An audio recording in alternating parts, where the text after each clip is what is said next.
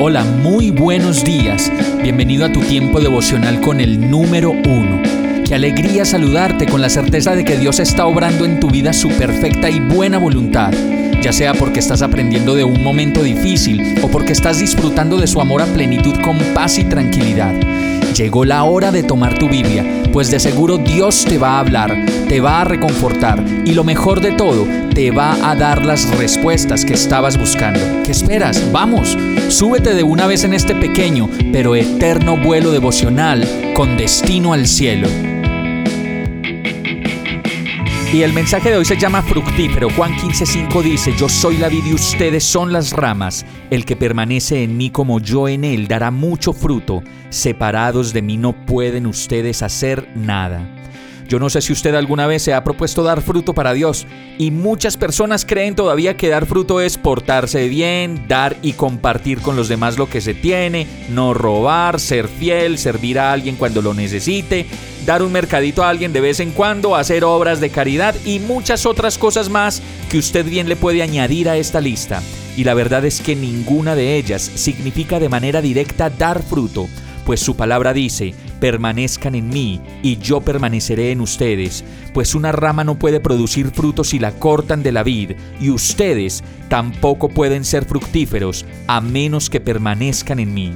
Esta es la respuesta clave a la pregunta que cada uno de nosotros nos hacemos de cómo dar fruto, permaneciendo en la vid, permaneciendo en la palabra, en la gracia, en su amor y en su voluntad.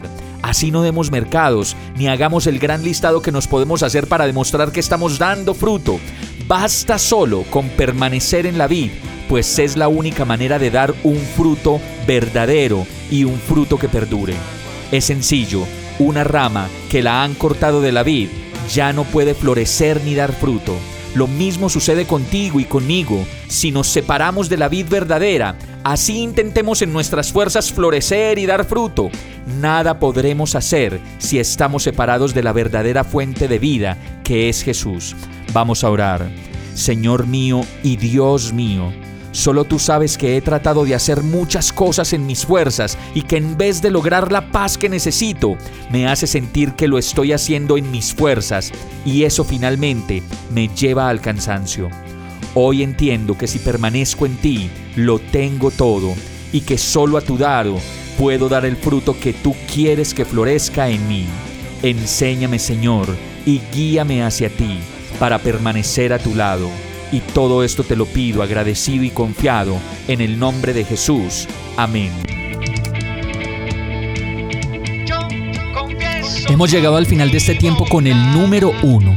No te detengas, sigue meditando durante todo tu día en Dios, descansa en Él, suelta los remos y déjate llevar por el viento suave y apacible de su Santo Espíritu.